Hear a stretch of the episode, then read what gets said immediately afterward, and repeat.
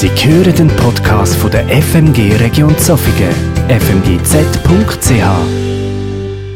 Jesus ist auferstanden.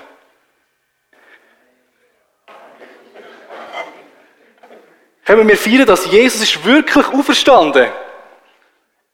Hey, und die Botschaft, dass Jesus auferstanden ist, die ist so gut.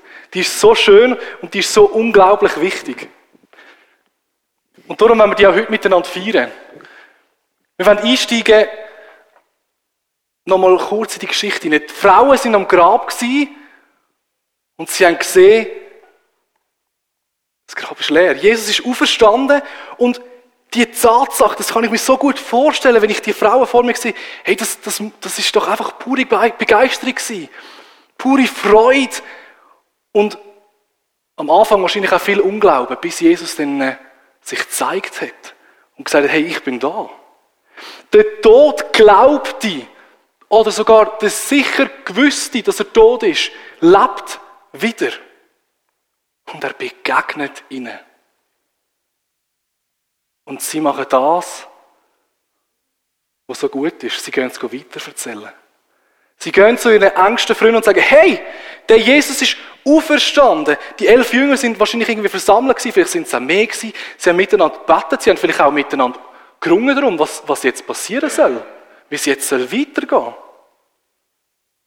Und dann kommen sie die Botschaft über Jesus Christus ist auferstanden. Ostern ist der Tag, wo Gott deutlich macht, er ist noch nicht fertig mit den Menschen. Jesus Christus ist nicht nur als Kreuz und er gesagt, ich nehme alles auf mich und stirbt, sondern er geht durchs Totenreich. Das ist das, was wir uns vielleicht gestern mal darüber äh, nachgedacht haben. Und er steigt am dritten Tag wieder auf und sagt, ich lasse den Tod hinter mir. Hey, und diese Botschaft, die sind sie erzählen. Und es gibt Hoffnung. Es gibt Hoffnung. Hoffnung, die Leben verspricht. Hoffnung, die ewiges Leben verspricht. Und es ist vielleicht gut nachvollziehbar, dass vor allem die Menschen gezeigt werden, wo das irgendwie aufnehmen können, weil mit diesen Menschen ist die Geschichte weitergegangen, aber die, äh, wo, wo die Auferstehungsbotschaft auch können mit Freude aufnehmen und, und das können richtig ausleben. Das ist irgendwie logisch und verständlich, weil das ist ja das Schöne daran. Hey, aber die Ostergeschichte, die berichtet eben nicht nur von diesen Menschen, sondern sie berichtet auch von Menschen, die es nicht geglaubt haben. Noch nicht oder gar nie.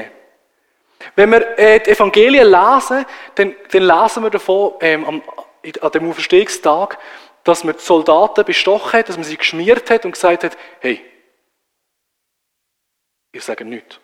Alles, was ihr sagt, ist, ist geklaut worden sicher nicht auferstanden. Das, also das darf ja nicht passieren. Also, es ist nicht so, dass wir äh, einfach, ähm, dass das alle so gut haben können aufnehmen sondern lieber eine Geschichte erfinden, wie das wahrnehmen. Und wir können auch schwer davon ausgehen, dass das wahrscheinlich sehr viel geglaubt haben, weil ich meine, Soldaten sind ja die direkten Zeugen gewesen, das sind die, die Tag und Nacht gewacht haben. Aber das Krasse ist ja, die Evangelien erzählen auch von gleichen Leuten, die ganz neu mit Jesus unterwegs sind, aber das auch nicht geglaubt haben. Wir haben vorher äh, einen Ausschnitt gehört aus dem, äh, aus dem Leben von vom Thomas. Ich werde euch lesen, wie es da steht, wie es in der Bibel steht. In Lukas 24.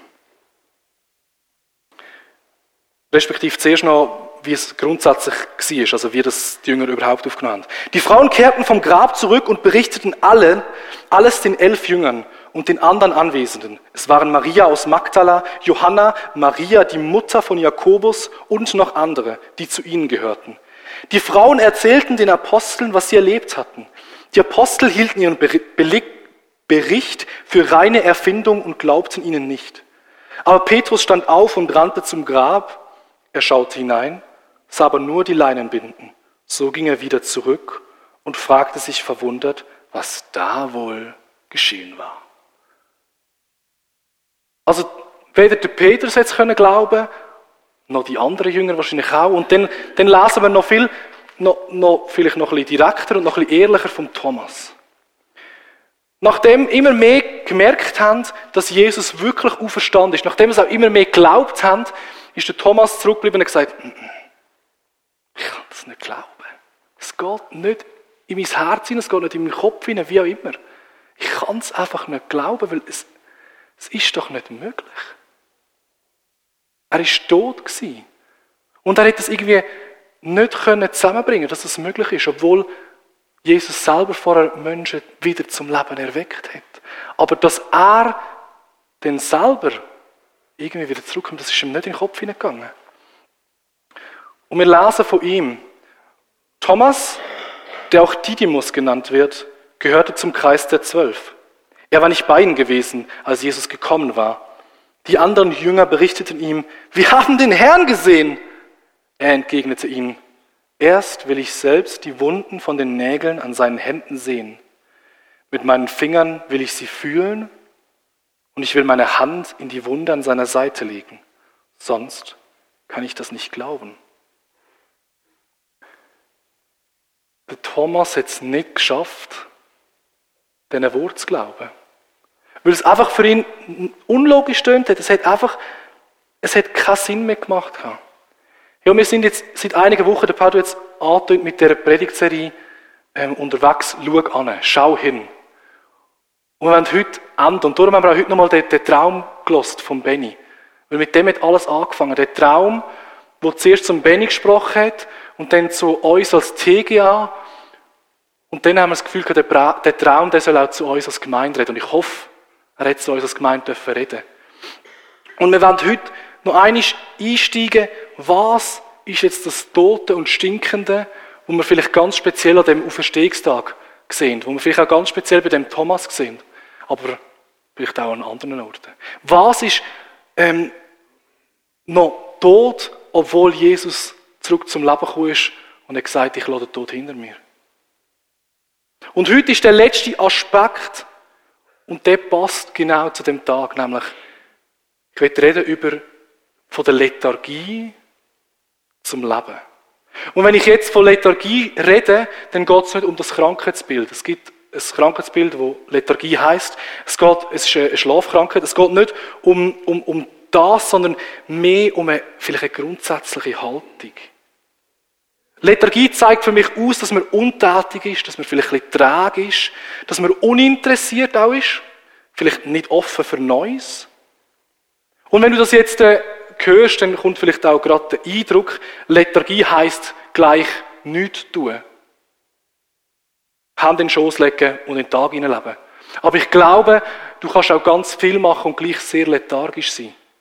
Weil das, was du machst, vielleicht nicht, dich nicht antreibt, dich nicht vorwärts bringt, dich nicht, nicht, dich nicht bewegt.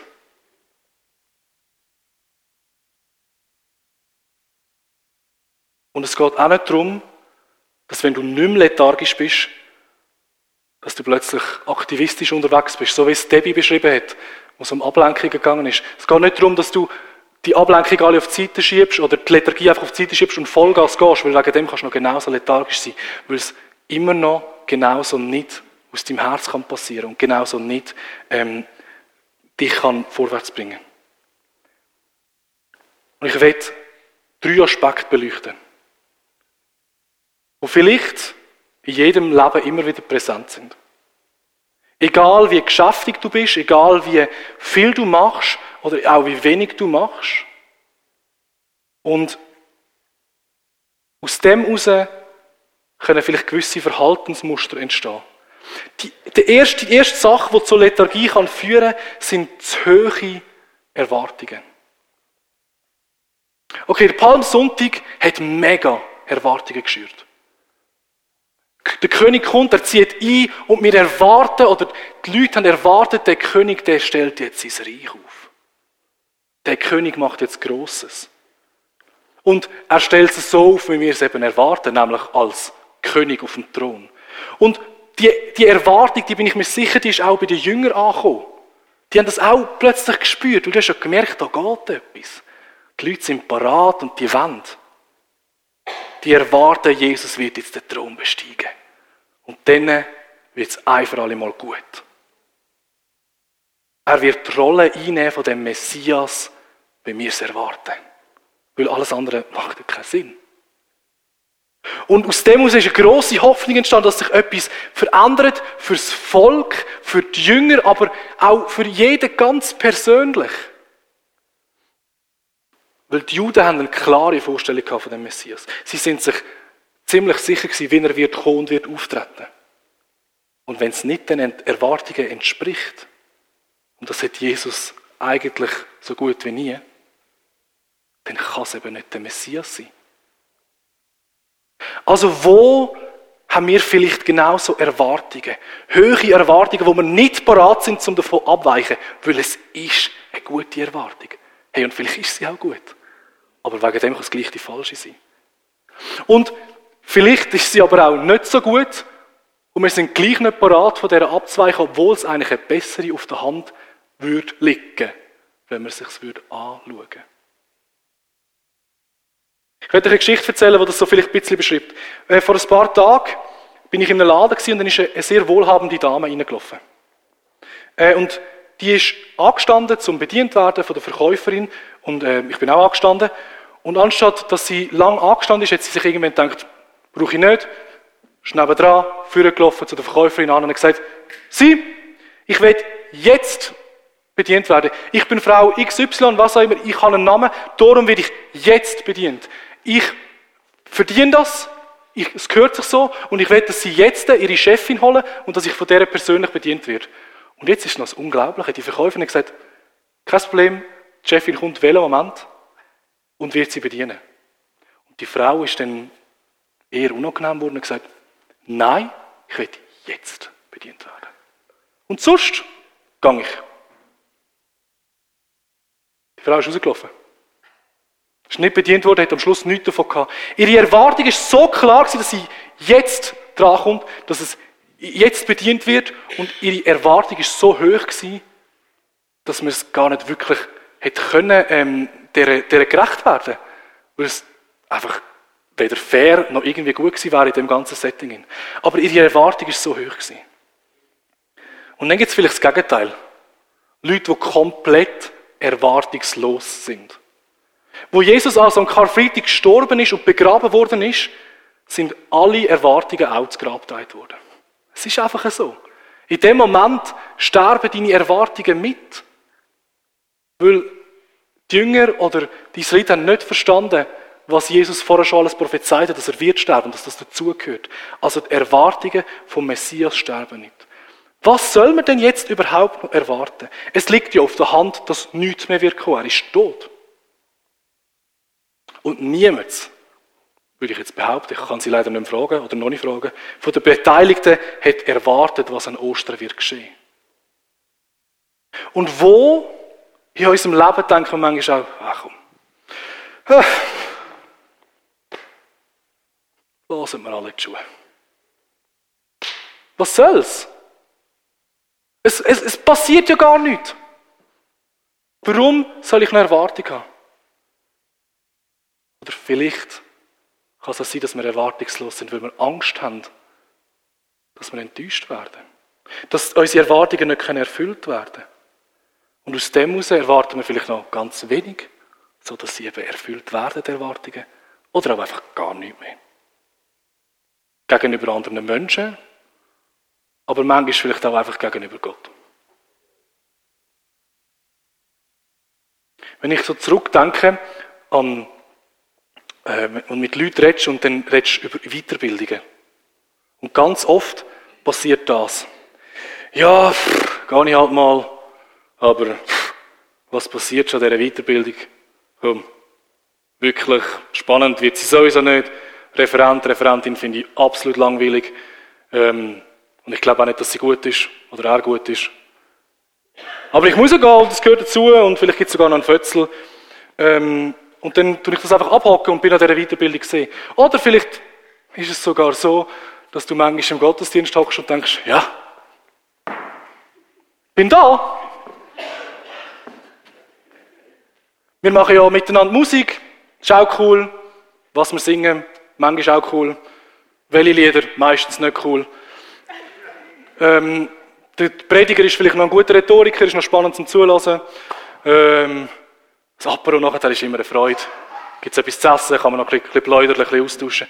Aber, dass im Gottesdienst noch wirklich etwas passieren kann, dass eine verändernde Begegnung mit Gott passiert, dass etwas aufbricht, dass etwas, dass Gott wirklich zu mir jetzt reden will.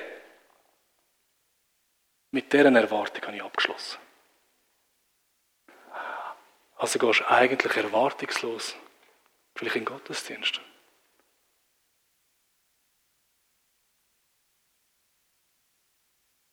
Oder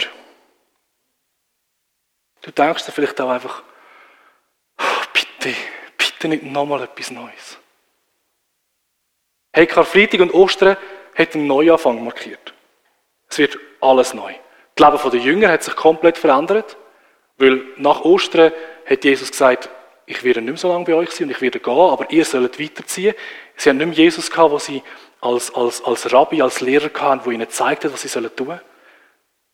Es hat etwas Neues angefangen. Ein neuer Lebensabschnitt, ein ganz neues Leben sogar. Und gewisse, die sind vom Typ her vielleicht eher so, die haben sich richtig das reingestürzt. Die haben das auch gebraucht, glaube ich. Der Petrus ist wahrscheinlich so einer gewesen. Der, der, der, dem hat es vielleicht auch gefallen. Aber andere sind vielleicht eher ein bisschen zaghaft gewesen, weil es ist doch nicht ganz einfach. Und sind vielleicht ein bisschen später und ein bisschen später dazugekommen.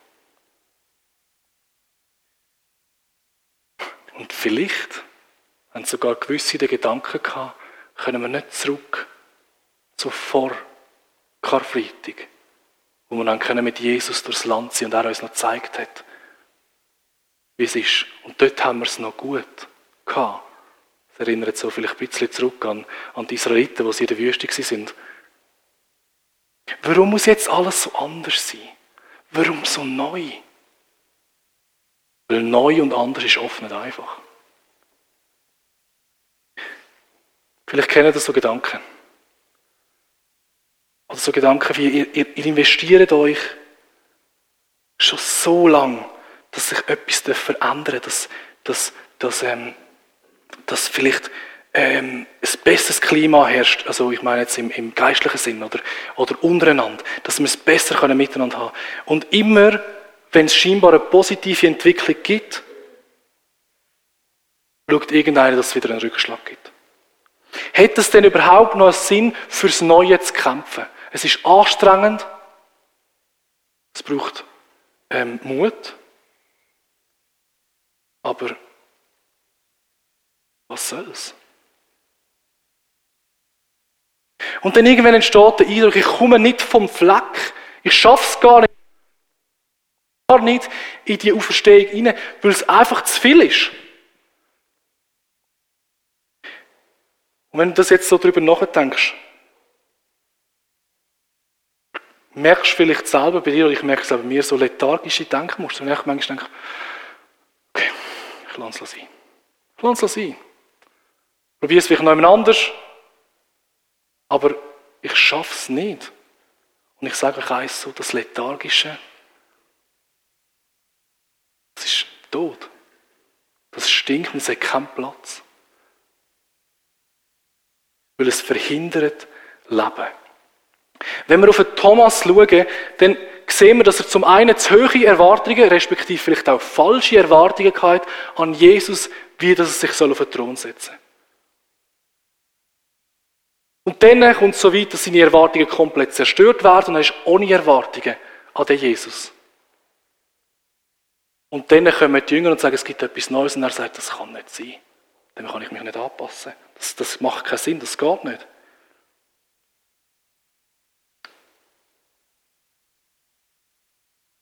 Aber er hat eine Bedingung gestellt. Und wenn, das, wenn er das erlebt, dann verändert er sich wirklich. In seinem Denken und in seinem, in seinem Handeln. Und Jesus hat sich darauf eingeladen. Weil wenn wir dort weiterlesen, in Johannes 20, ähm, das, was ich vorher gerade gelesen habe, Thomas, der auch Didymus genannt wird, gehörte zum Kreis der Zwölf. Er war nicht bei ihnen gewesen, als Jesus gekommen war. Die anderen Jünger berichteten ihm, wir haben den Herrn gesehen. Er entgegnete ihnen, erst will ich selbst die Wunden von den Nägeln an seinen Händen sehen, mit meinen Fingern will ich sie fühlen und ich will meine Hand in die Wunde an seiner Seite legen, sonst kann ich das nicht glauben. Acht Tage später waren die Jünger wieder beieinander. Diesmal war Thomas dabei. Wieder waren die Türen verschlossen, da kam Jesus, trat in ihre Mitte und sagte, Friede sei mit euch. Und dann sagte er zu Thomas, lege deine Finger hierher und sieh meine Hände an.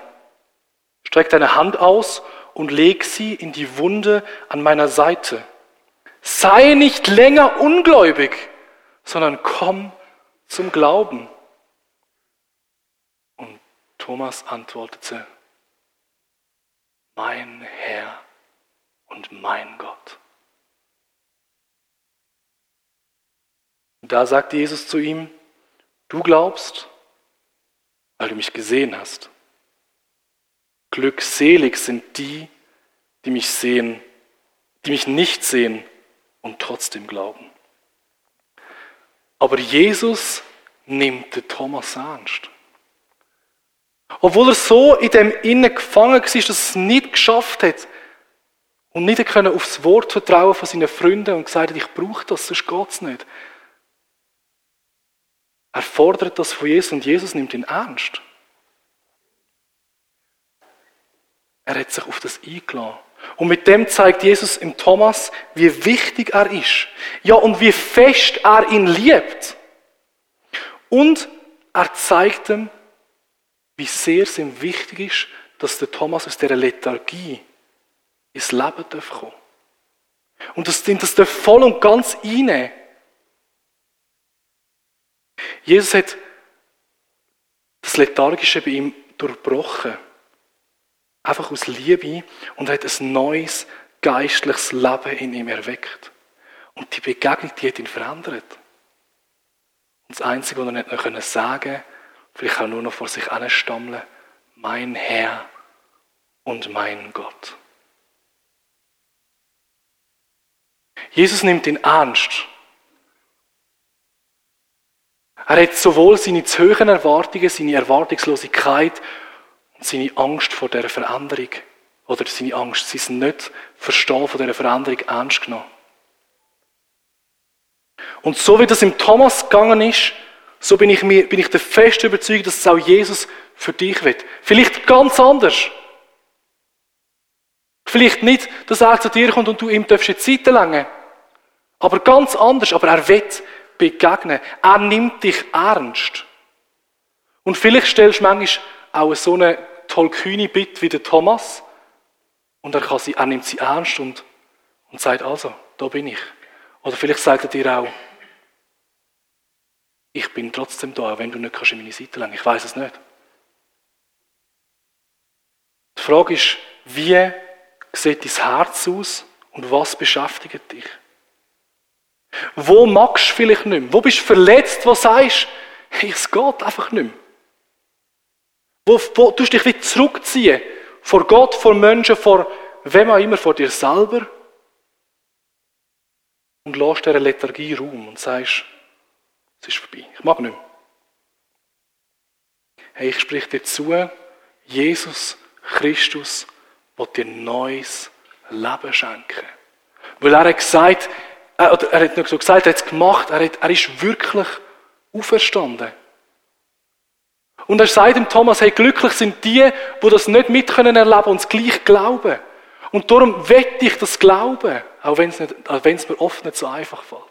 Darum wette ich das Glauben, dass er es da hat und dass er wett neues Leben schenken. Dass er nicht nur als Kreuz gehangen ist, sondern im Grab war und aus dem Totenreich rausgekommen ist, zurück, verherrlicht und Himmel und Erde auf dieser Welt zusammengebracht hat. Hey, und er wird es dir schenken. Und darum feiern wir Ostern. Weil für das ist er auferstanden, für das lebt Er lässt zu, dass seine Auferstehungskraft in deinem Leben Veränderung wirken Und vertraue darauf, dass wenn du mit ihm in Beziehung trittst, dass du wenn mit, mit ihm ehrliche, intime Beziehung lebst, dass er dich wird verändern. Und dass er dir wird neues Leben geben, in welcher Form auch immer.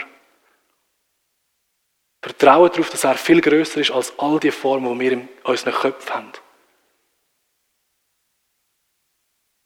Weil sie haben es alle nicht verstanden, was, verstehen, was passieren wird an Ostern. Aber was passiert ist und wo Jesus ihnen gezeigt hat, die, die ihm geglaubt haben, die haben nachher die Welt verändert. Und darum spricht dir zu, lass dich verändern von Jesus Christus. Wir werden jetzt einen Moment einfach nehmen vom, vom Stillsein, vom uns. Einfach einlassen auf das. Einfach ankommen und sagen, Jesus, da bin ich. Ich will mich verändern. Und wenn du sagst, ich kann das nicht wollen oder ich will es nicht, dann ermutige ich dich vielleicht, bet, Jesus, ich will, dass ich es will. Und wenn du das nicht willst, dann machst du nochmal das Wett vorne dran. Verstehst du? Nimm dir den Weg, nimm ihn mit. Und nachher, wenn wir einsteigen in die Anbetung, und wir wollen heute, heute voller Freude singen, weil wir wollen die Auferstehung besingen und, und, und uns darauf freuen. Und wir nehmen uns zuerst einen Moment von der Stille und nachher steigen wir miteinander ein, in Lobpreis. Weil ich daran glaube, dass Jesus Christus wirklich auferstanden ist und dein Leben wird verändern.